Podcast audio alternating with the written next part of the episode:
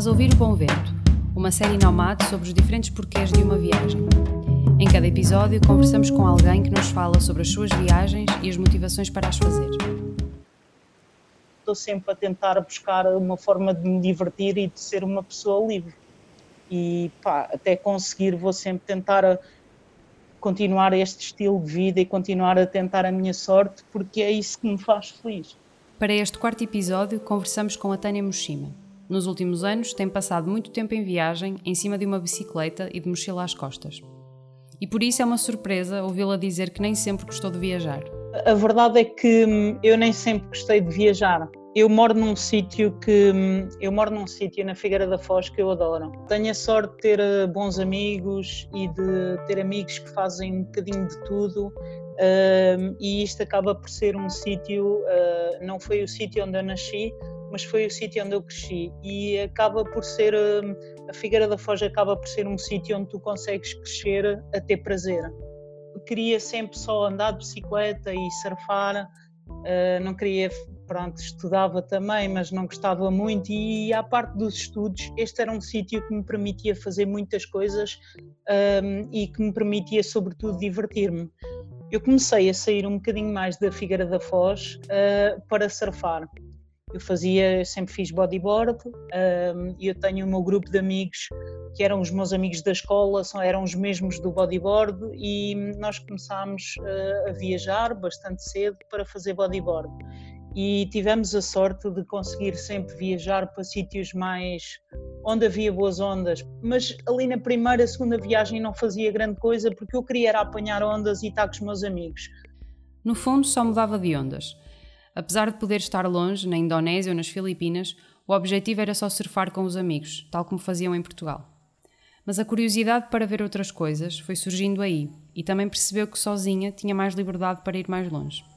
Mas depois esta curiosidade começou-se a acentuar eh, e eu comecei comecei a querer fazer um bocadinho mais. E como os meus amigos queriam, como eu, apenas surfar, eu comecei a, a dividir. Por exemplo, eu ia com eles um mês e depois no fim desse mês eu deixava-os e ia fazer o resto da minha viagem sozinha para ver o resto, porque eu tinha curiosidade sobre o resto. Uh, e depois foi aí que eu comecei a ver que se calhar não podia, não podia, não, não, precisava de esperar pelos outros, que conseguia fazer aquilo que podia ir sozinha e que se fosse sozinha podia fazer aquilo que me apetecesse. Um, e foi a partir daí que eu comecei mais a, a, ganhar o gosto pela, pela viagem em si, pelo viajar sozinha. Para a Tânia, viajar sozinha é a melhor forma de usufruir da experiência. Há um pragmatismo muito sincero quando admite que o mais importante é estar a divertir-se e a tirar partido do que a rodeia. Uh, eu prefiro viajar sozinha. Um, também é por causa disso, porque tu tens, acabas por ter muito mais. Se tu fores viajar a dois ou a três, já ninguém te vem chamar com tanta frequência. Uh, quando tu estás sozinha, toda a gente se aproxima de ti e de facto o facto, o facto das pessoas se aproximarem de ti um, é a melhor forma de tu conheceres os sítios. Um, também há outra razão, é que um, eu gosto bastante, mesmo bastante, de estar sozinha e eu preciso de primeiro estar comigo e interiorizar o que é que se passa à minha volta sozinha para depois conseguir partilhar isso com outras pessoas. Eu acho que não só tiro mais partido da viagem se andar sozinha, ah, como consigo interagir mais com o pessoal, consigo mais facilmente mudar de planos porque hum, eu não gosto muito de incomodar e hum, o facto de andares com outra pessoa, tu tens que sempre pensar um bocadinho na outra pessoa, porque senão se tu decides tudo sozinha, tu estás a, a incomodar a pessoa que no fundo é o teu parceiro de viagem uh, e isso por uma questão de respeito tu também não podes fazer. Um, eu, eu, prefiro e tenho a certeza absoluta que usufruo muito mais da viagem se estiver sozinha. Eu preciso de me sentir bem sozinha para depois gostar de estar com os outros, para estar bem disposta para estar com os outros. Uh, nós, estando sozinhos, conseguimos usufruir muito mais de tudo aquilo que os lugares nos proporcionam. Eu, eu faço as coisas sempre por impulso, eu gosto de fazer as coisas com o coração. Uh, e não gosto muito de arranjar grandes teorias para as coisas que eu gosto de fazer eu, no fundo, a minha, o meu grande mote para tudo o que eu faço seja vir para Portugal, seja ir para uma viagem, seja ir para a Suíça trabalhar, seja para fazer o que for, eh, eu tenho que me estar sempre a divertir. Divertir-me neste sentido, que é hum, ter prazer, estar a ter um, a passar um bom momento, usufruir de tudo aquilo que me está a passar à frente dos olhos. Um, eu, eu gosto de viajar sozinha porque, porque sinto, sinto que me estou a divertir assim. Há alguns ingredientes-chave nas viagens que faz. Um deles é poder presenciar paisagens grandiosas. Eu faço viagens porque sinto prazer em fazer e quando vou estou-me a divertir e gosto de chegar ali e falar com o pessoal. Um, e, e, ver os sítios. Eu, por exemplo, uma das coisas que me fazem viajar são as paisagens. Para mim, uma paisagem que tenha montanha, eu, por exemplo, cresci no mar e adoro o mar, mas para mim, uma paisagem que tenha montanhas a perder de vista, para mim é excepcional e eu saio de lá quase a chorar, contente. A viagem que me marcou mais e que eu gostei mais foi o Nepal, mas a segunda foi uma que eu voltei agora porque tinha acabado de atravessar a Namíbia e para mim a Namíbia eu estava sempre a parar e, e, tá, e às vezes até tipo gritava sozinha, ria-me aos gritos sozinha, porque aquilo era, era tão bonito tudo. Tu, estavas a, tu estás no deserto e estás a ver, tu vês até os teus olhos já não alcançarem mais hum, imagem tu, uh, uh, tu, tu, alcanças até umas ondinhas de calor e não vês mais nada para ali. E isso é uma sensação para mim que é espetacular. Pá, eu viajo mais por coisas em concreto porque sou uma pessoa mais, mais terra a terra lá. Gosto de sentir segurança nas coisas que são mais concretas, portanto, eu prefiro ir viajar para ver paisagens e pessoas do que ir viajar para me encontrar, Outro dos ingredientes-chave nas suas viagens é o desafio e a superação, e por isso a Tânia lança-se facilmente a desafios em cenários adversos, como na volta à Islândia em trotinete durante o inverno? Uh, para mim, um sítio que seja de, difícil de ir, sítios que te causem dificuldades, eu adoro. Não sei se é a adrenalina, mas dá-me. Tenho prazer em estar em sítios que eu penso, se calhar vou conseguir é fazer esta viagem, mas se calhar não vou conseguir. Eh, como, por exemplo, quando eu fiz a viagem à Islândia no inverno, toda a gente me disse: não faças isso porque uh, tu vais para a Islândia de trotinete, quer dizer, os gajos que vão de bicicleta no verão já quase que não conseguem fazer a viagem, muitos desistem, outros conseguem com dificuldade. E tu queres lá ir no inverno de trotinete.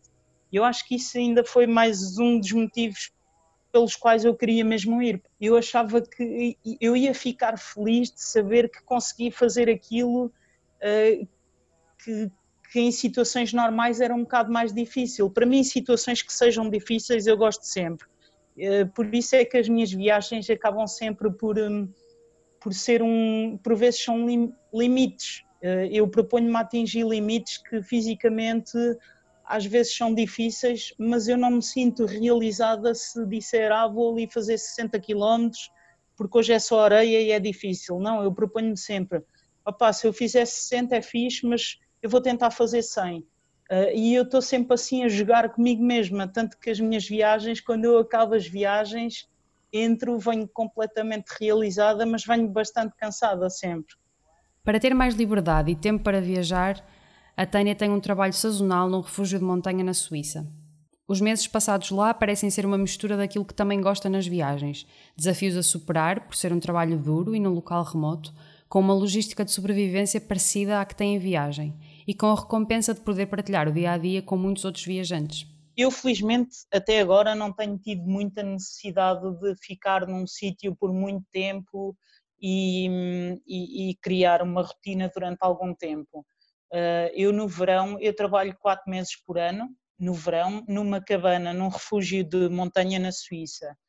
E a vida lá que eu levo no dia a dia é como se estivesse em viagem, só que estou a trabalhar. Ou seja, o trabalho é bastante árduo, eh, eu tenho que trabalhar eh, bastante, fisicamente o trabalho é bastante duro, eh, mas o ambiente é como se eu estivesse a acampar, porque as cabanas, os refúgios de montanha são espaços mínimos, com muita gente lá dentro.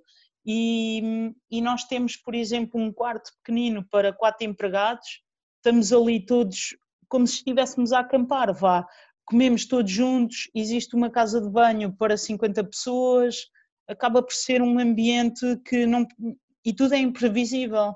Uh, se num dia chegaram 50 pessoas em vez de 30 e nós gastámos o pão todo, como toda a comida vai para lá para cima de helicóptero, nós temos que improvisar. Portanto, no dia a seguir temos que acordar em vez das 6 da manhã às 4 um, e fazer pão. Uh, há sempre estes imprevistos, uh, entre aspas, de viagem, que nos acontecem em viagem também.